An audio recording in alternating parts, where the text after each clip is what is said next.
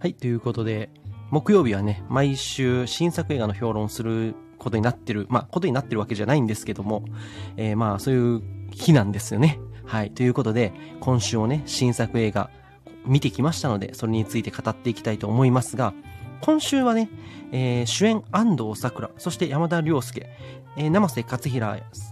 が、えー、演技派俳優を起用していることで話題。当然、原田正人監督の最新作としても話題の作品。バッドランズ。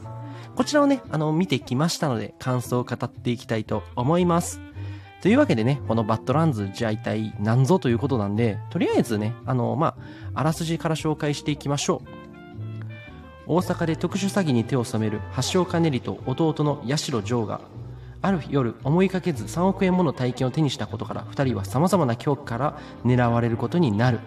幼い頃からネリのことをよく知る元ヤクザマンダラを宇崎竜道特殊詐欺グループの名簿屋という裏の顔を持つ NPO 法人理事長高木を生瀬勝久大阪府警で特殊詐欺の捜査をする刑事佐竹を吉原光夫特殊詐欺合同特別捜査班の班長日野を江口のり子が演じるということでねはいまああの、バッドランズ。結構、あの、大阪が舞台。まあ、しかも大阪の西成っていうね。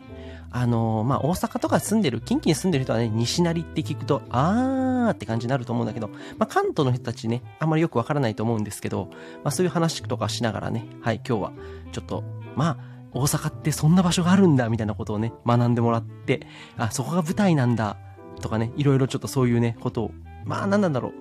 ちょっとね、大阪のことをより詳しくなれるみたいなね、そういう観点からも喋っていきたいと思いますが、ただね、まあ、今回のこのバッドランズについて語るとなると、やっぱり、原田正人監督の最新作だっていうことかなっていうね。やっぱりこの原田正人監督、うん、映画作りとしてはすごいやっぱりあの、最近ハイペースで映画作ってて、それが結構どれも面白い。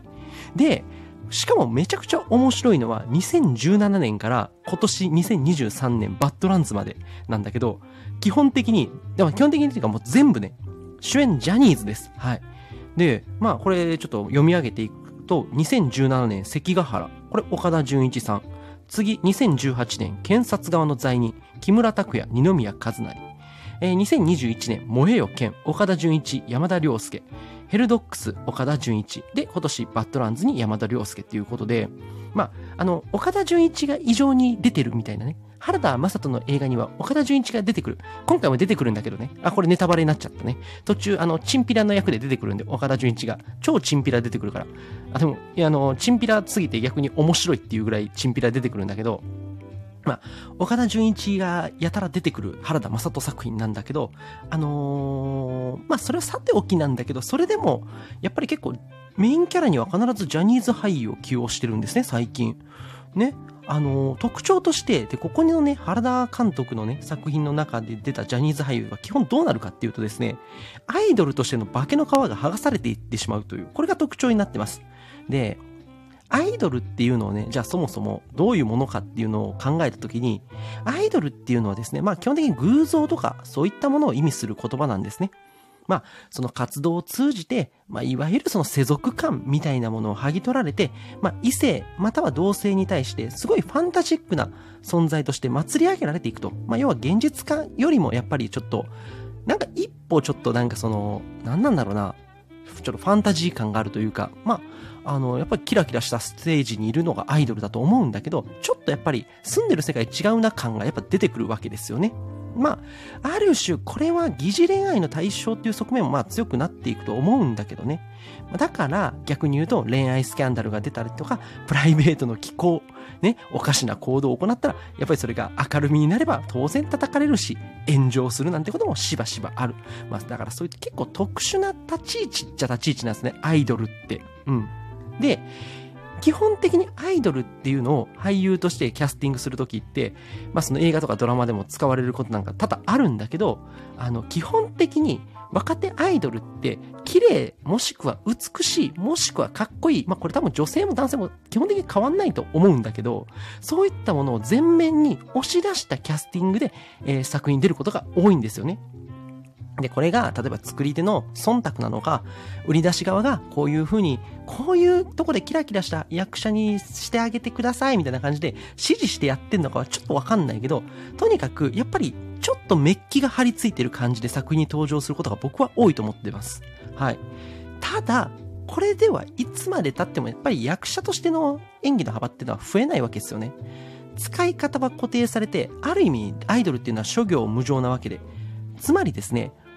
いつまでもキラキラキラキラした、まあ、例えばですね、あのー、まあ、少女漫画の実写化とかでさ、キラキラしたイケメン高校生役みたいなのをさ、エンドレスにはできないんですよ。人間年取るから。はい。で、しかも、これはね、やっぱどうしても仕方ないことなんだけど、若くて人気のあるアイドルっていうのは年取っちゃうと次がまた出てくんのよ。これうまいことできてんのよね。あ、この人一番すごいと思ってたら、でもその下からまたどんどんどんどんすごい人たちが出てきちゃって、要はいつの間にか、あ、出番なくなっちゃってるみたいなことってのはしばしばあると。こうやって表舞台、特に役者として活躍できなくなってしまった人がどんだけいるかというね、恐ろしいことですよね。ただですね、原田監督の作品はそういうことないんですよ。で、僕一番やっぱりこれ顕著な例だなと思ったのは、検察側の罪人ね。これ2018年。これ主演木村拓哉なんですよね。で、キムタクってさ、まあ、僕の思う2000年代、まあ、1990年代からだいたい2000年代前半、2010年ぐらいまでは、まあ、最上位ですよね。アイドル界の top of top みたいな、を、まあ、ずっと過ごし続けてきたわけですよ。彼はデビューから。で、いつしかさ、まあ、グッドラックとかさ、まあ、プライドとかさ、あの、ヒーローとか、まあ、何でもいいよ。まあ、綺麗な主役、かっこいい主役っていうものしか演じることができなくなっちゃったんですよね。この間で。だから、みんなからどう言われるかって言うと、あ、何してもいつものキムタクじゃねえかよって言われるようになっちゃってきて、なんだったらちょっと今寒いっていうね。何こういう、何みたいな。で、ね、あの、この検察側の罪人はどうかというと、要は、キムタクらしさっていうものを一旦全部剥ぎ取りましょうっていう作業をするの。で、彼の演じるね、モガミって役は確かにその経歴とかルックスはすごい花があるっていう役なんだけど、その裏で割となんかそのずるい滑稽な手段をね、扱いながら世当たりしてきて、しかしそれがですね、二宮演じるね、ちょっとごめんなさい、役名忘れちゃったけど、二のに全部バレんの。あいつめっちゃ悪いやつじゃね？っていう。そしたらどうなるかっていうと、追い詰められていくと、あろうことか、あの、自分より弱い女性とか、立場の人間を思いっきり威嚇して恫喝したりとか、もう、汗水、ベソをかき回って這いずり回るとか、割と無様な姿を晒していくわけですね。結果として、あ、僕この映画見たとき、てか世間全体が多分この映画見たとき思ったんだけど、キムタクこんなことできんだっていうね。うん。え、いいじゃん。こういうのできるんだ。すげえじゃんってなったのよ。だから、この検察側の罪人の木村拓哉の演技って誰も文句言えないよね。あ、うまいやん。すごいやんって。そういうのできるんじゃんっていうね。で、要はね、そこにいつものね、かっこいい木村拓哉とかさ、なんかアイドル全盛期の木村拓哉みたいなさ、そういったものはなかったわけで、どうしようもなくかっこ悪い男で演技をして、そして立場としてやっぱりヴィラン的な悪役の立ち回りを見事演じきり、やっぱ世間から称賛浴びたわけですね。だから、つまり彼はこの作品の中ではやっぱりその今までの殻を破って、解き放たれて役者木村拓哉として新しい領域に達したっていうね、それができることを証明して見せたんですよね。で、こういうことがやっぱり原田雅人作品では結構あるわけで、まあそれは山田涼介さんに対しても僕は正直それは正直思いますよ。うん。まあそれについて今から話していくんですけどね。で、まあこの作品じゃどんな作品かっていうと、登場人物がみんな負け犬っていうね、まあ、舞台は大阪の西成。まあ、これね、大阪に住んでる方なら、まあ、何を言わんとしてるかっていうね、ことですけども。もともとですね、まあ、この西成っていうのは日雇い労働者を雇う、まあ、集うが集まってくる、ドヤ街として、あの、発展してって、今でもね、ホームレスがいっぱい集まってくる場所なんですよ。で、2008年には西成暴動っていうことが起きたりとか、事件が起きたりとか、日本で暴動が起きるなんて割とありえないことなんですけどね。まあそういう場所で、まあなんだ、日本で一番治安の悪い場所トップ3の多分トップ1、2、3入るんじゃない？少なくとも僕は子供の頃そこに近づいてはいけないと教育されましたよ。うん。ただね、最近ではちょっとそういったものが、あの、なくなってきて、まあ、その、いわゆるその、何なんだろう。いろんな国のそのダークツーリズムっていうのが流行ってきて、ダークツーリズムって何かっていうと、その、行っちゃいけないとこに行ってみようっていう、そういうね、あの、行っちゃいけないとこに行くツアーっていう、旅に行くっていうね、そういうのが流行ってんですよ、今。で、プラス、やっぱりそのホルモン焼きとかソウルフードを中心に地区をきれいにしようっていう活動もあって、メディアとかでも多々取り上げられるようになってきたんですね、最近。うん。ちなみに今作、実際のホームレスが出てくるんですけど、中にはメディアで、YouTube とかでもね、あの出てくる坂田恵子さんっていうのが出てきて、あの、これあの坂田恵子ってあの YouTube が中でググったら、えげつないまあ、すごい、すごい人なんですよ。えげつないキャラした人なんですけど、これが本当普通に出てきてて、あ、坂田恵子出てるやんとかさ、結構今回僕ふふっとちょっとなっちゃったんだけど、まあ、そんな日本で最もそのアンダーグラウンドな場所に、主人公である橋岡ねり、ね、と弟の八代城。まあ、この八代城が、えー、まあ、山田涼介さんが演じるんだけど、まあ、この姉妹、まあ、あの、血は繋がってないんだけど、姉妹、まあ、姉妹っていうか、まあ、姉と弟、だから兄弟っつったらいいのか？これ。兄弟か。はい。まあ、特殊詐欺グループで活動しながら生計を立てていると。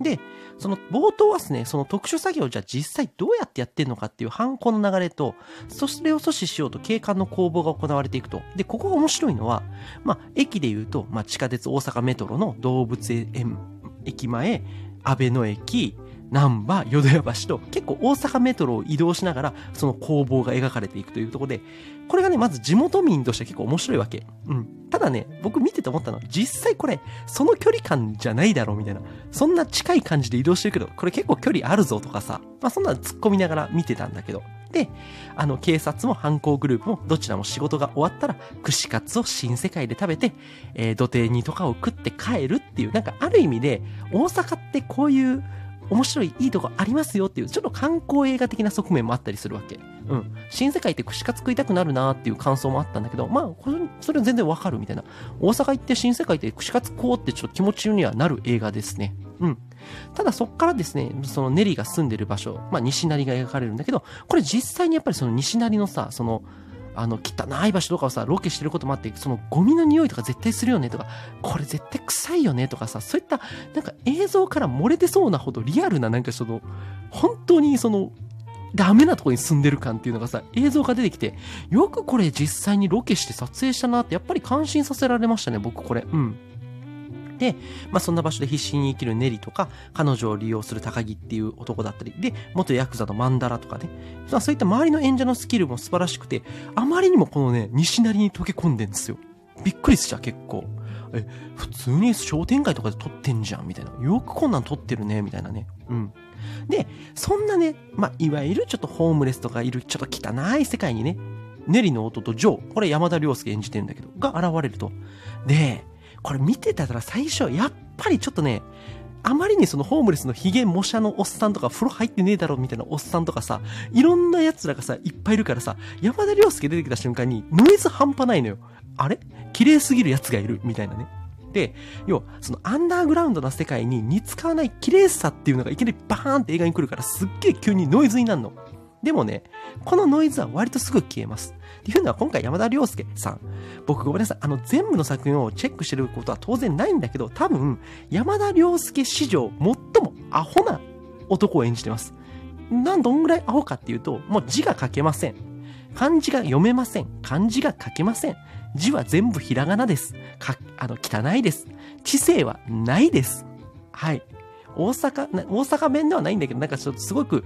あの、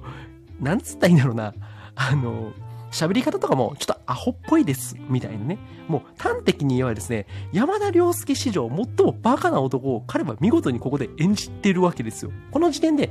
ああ、すげえ新鮮っていうね。うん。あんまり山田涼介さんの作品見たことないんだけど、あ、これでもすげえ新鮮なんじゃないかっていうふうに僕見てたわけ。で、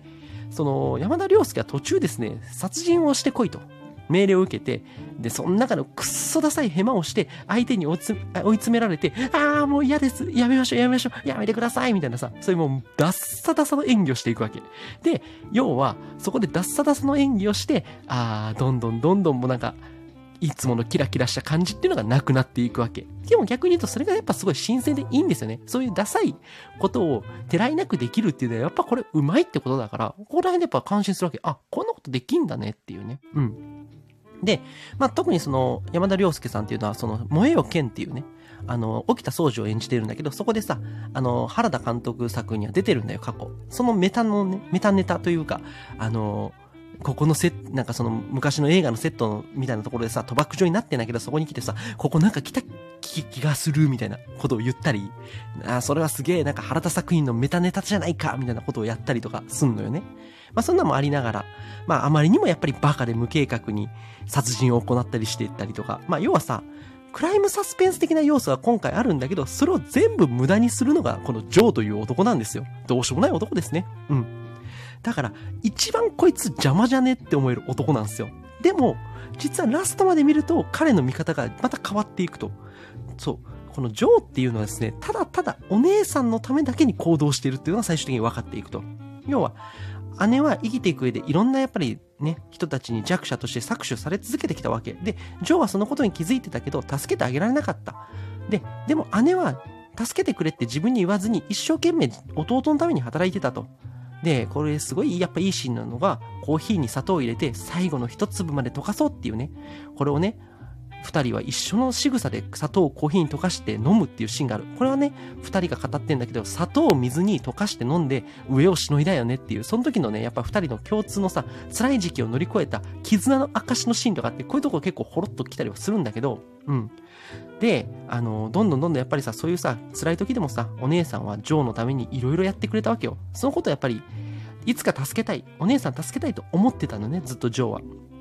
で、確かにその作中では全くろくなことしないジョーなんだけど、ラストに彼がや起こしてしまう。普通に考えれば、あ、何してんのこいつみたいなさ、行動も、実はやっぱり全てお姉さんのためだっていうことはね。うん。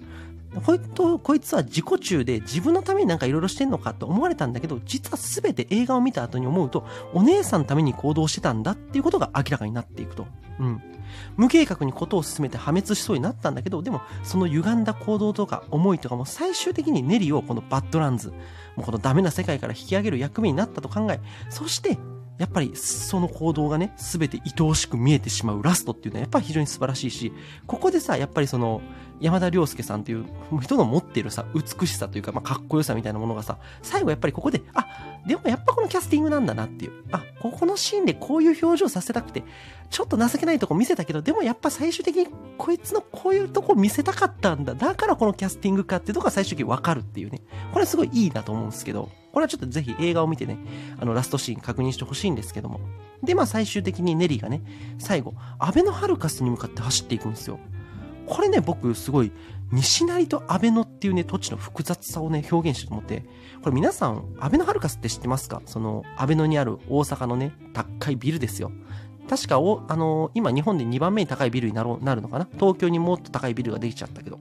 で、大阪でも結構まあ割と繁華街として有数の安倍野なんだけど、そっからわずか100メートルと移動すれば日本で最もアンダーグラウンドな西成があるんですよね。で、知らなければわからないんだけど、でも知れば確実に僕らが住んでる生活圏の近くに闇があるってこともわかるし、そこで無様にあがいて人、あがいてる人たちもいるっていうね、ことが描かれていく。なんかそこはね、すごいなんか複雑な気持ちになりましたね。うん。ね、なんかだから、アベノとかでさ、すごいハルカスでかいなとかと思って見てるけど、でもそっからさ、100メートルとさ、しないうちにさ、やっぱり日本で最も治安が悪いって言われる場所があるんですよね。うん。なんかそういうとこもさ、なんか最後このネリがアベノハルカスに向かって走っていくシーンですごい表現されてるなと僕は思いました。まあ、最終的にですね、だからこの映画ってなんかその、クライムサスペンスだとか、なんかちょっとフィルムノワール的な話なのかなと思う、そういうジャンルの映画ではあるのかなと思ったんだけど、根幹にはやっぱりその、家族愛っていうものが描かれてたと僕は思います。まあ、なんかそういう作品だったのかなと思いますね。で、まあ、あとはね、ちょっとやっぱり原田正人作品の特徴として、ツイストした悪人描写っていうのがあると思ってて、まあ、この主人公ネリと弟ジョーっていうのはその特殊詐欺グループに加担したり、殺人をね、依頼されて殺人したりとか、まあ、割と本当に悪人中の悪人みたいなものなんだけど、でもやっぱりね、このネリっていう人は振込先の実行犯で、でもやるときはやるというね、そのプロフェッショナル意識を持ってこの仕事をやってるんだよね。だから騙すときは徹底的に騙して老人から金をまくり上げるっていう。ただ反面ホームレスとかその犯罪仲間っていうとの絆を大切にしてて、彼らがピンチで病気になったりした時っていうのは助けに行って、えー、病院に連れてったり、やっぱり優しさを持ってるんですよ。だから、弱者に手を伸ばすんだけど、目的のためになったら相手に容赦ない行動もすると。要は、そのバッドランド、まあこのダメな世界でね、彼、彼女は抜け出すために、その悪い行為にすらやっぱりそのためらうことなく手を染めることができるっていうね。でもやっぱり優しさを持ってる。なんかこの辺がね、やっぱ彼女のなんかその安藤サクラさんの演技力も相まって、なんかやっぱり悪いやつなんだけど、ちょっとなんか悪いとも言い切れないな、なんか複雑な感情にさせられるっていうね、とこがあると。で、弟ジョーね。これ山田涼介さんさっきから演じてるって言ってんだけど、自分はサイコパスだって言いながらね、目的のためなら殺人もしますよって豪語するんだけど、やっぱりね、一番人生で最初の殺人をしようとするシーンで失敗してベソ書いてしまう。まあやっぱり弱い男ではあると。で、しかも、だけどそこで失敗するんだけど、彼が今作中3回、まあ2回は、まあ、あの、1回はあれなんだよ。未遂なんだけど、だからその子が2回の殺人。まあ、合計だから3回殺人をしようとするシーンがあるんだけど、すべて実はお姉さんが、お姉さんのためにと思った行動は成功してるんですよね。要は、家族のためなら何でもできるって側面を持ってるわけよ。で、な、さっきも言ったように、ジョーっていうのはお姉さんのことを非常にね、あのー、尊敬してて、お姉さんのためになんか役に立ちたいとずっと思ってたっていうね。それがやっぱり殺人だったっていう手段になっちゃったんだけど、でも彼はやっぱりそれでもしてお姉さんを助けたいっていう、やっぱ悪いことしてんだけどそこにすっごい一途な思いがあるっていう。まあだから逆に言うと、すごく愛、なんか憎みきれない役、役どころでもあるんですよね、これね。うん。で、確かにその作中出てくる人物ってのは割ともう悪人だらけなんですね。でもやっぱり彼らは彼らなりの正義を持ってこの歪んだ世界を生きている。ただ悪いだけじゃなくてそこに人間味があるっていうね、それがやっぱ原田正人作品のなんかツイストした悪人描写の特徴だと思うし、僕そこがやっぱ面白さだと思うんですよね。うん。でね、まああとこの映画見る上でちょっとあの最後ちょっと注意事項っていうのがあるんだけど、あの、わかんない部分はね、ノリで楽しんでくれっていうことで、あの、さっきも言ったように冒頭ね、集団詐欺グループの一日を見せると、まあ、受け子だったり、かけ子だったり、三類紅茶だったり、これで全部あの、特殊詐欺の用語なんだけど、あの、で、プラス、冒頭にも書いたように、動物園駅前から安倍野に移動して、安倍野から、えー、震災橋南波に行って、淀屋橋に行くみたいなさ、そういう土地勘の話とかもあるから、ちょっと意味わかんない部分多いと思います。関西人以外だと。しかも、コテコテの大阪弁で作中ほぼ進んでいくので、俺らお前何しとんやいとかさ、そんなんばっかなのよ。だからさ、わかんない部分多いと思うんで、とりあえず最初は、あ、なんかこいつら悪いことしようとしてんだな、ぐらいの感覚で見るのが大事かと思います。で、別にその分からなさを後々説明する映画でもないし、まあ、もちろん、なんとなくセリフである程度察することは可能なんだけど、まあ、ここら辺はね、もうノリで乗り切っていくのがすごい重要だと思います。うん。ちなみにね、あの、大阪弁コテコテなんですけど、やっぱこれで西成とか新世界とかが中心の世界になってるから、やっぱりね、この品のない大阪弁も含めてね、その土地柄描写としても秀逸だなと僕は思いました。はい。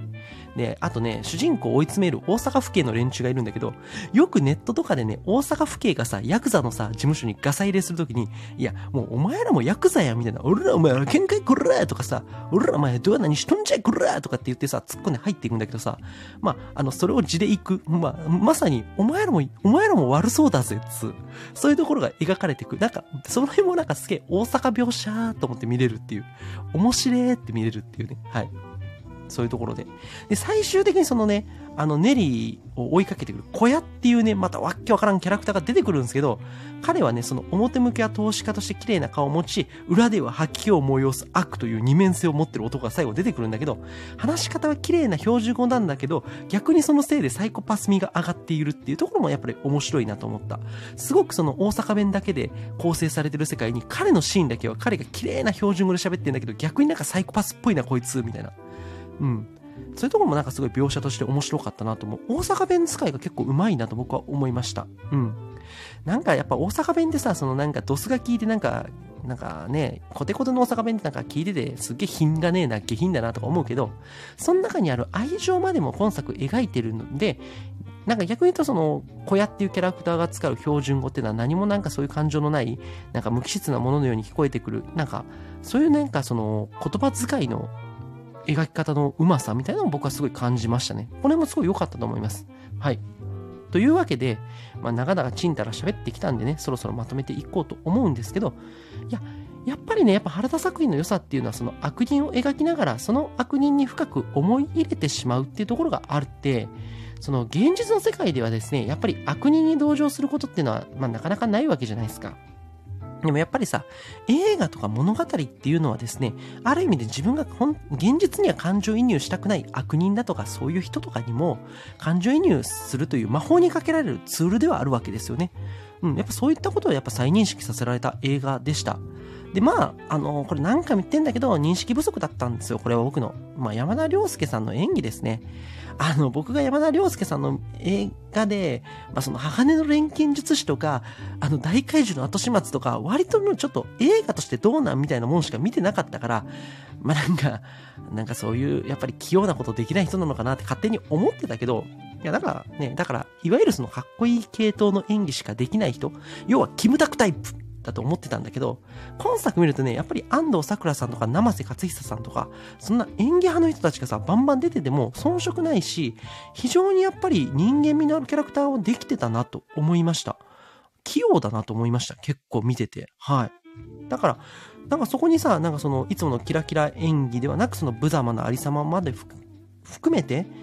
演じられるのは、今後ね、その、俳優としてのキャリアを増やすことになるんじゃないかなと思うし、今後ね、やっぱりそういった演技も見てみたいなと思わされました。うん。で、まあ、あとこのバッドランズに関して言うと、まあ、その大阪という街の特殊性だったりとか、まあ、そこで這いつくばって生きていく者たちの姿をありありと描いていくという意味で、ぜひね、なんかその劇場のスクリーンで、あの、集中して見て、なんか楽しんでほしいなと思う映画なんで、これはぜひ劇場で鑑賞してみてほしいなと思います。ということで、まあ、バッドランズ、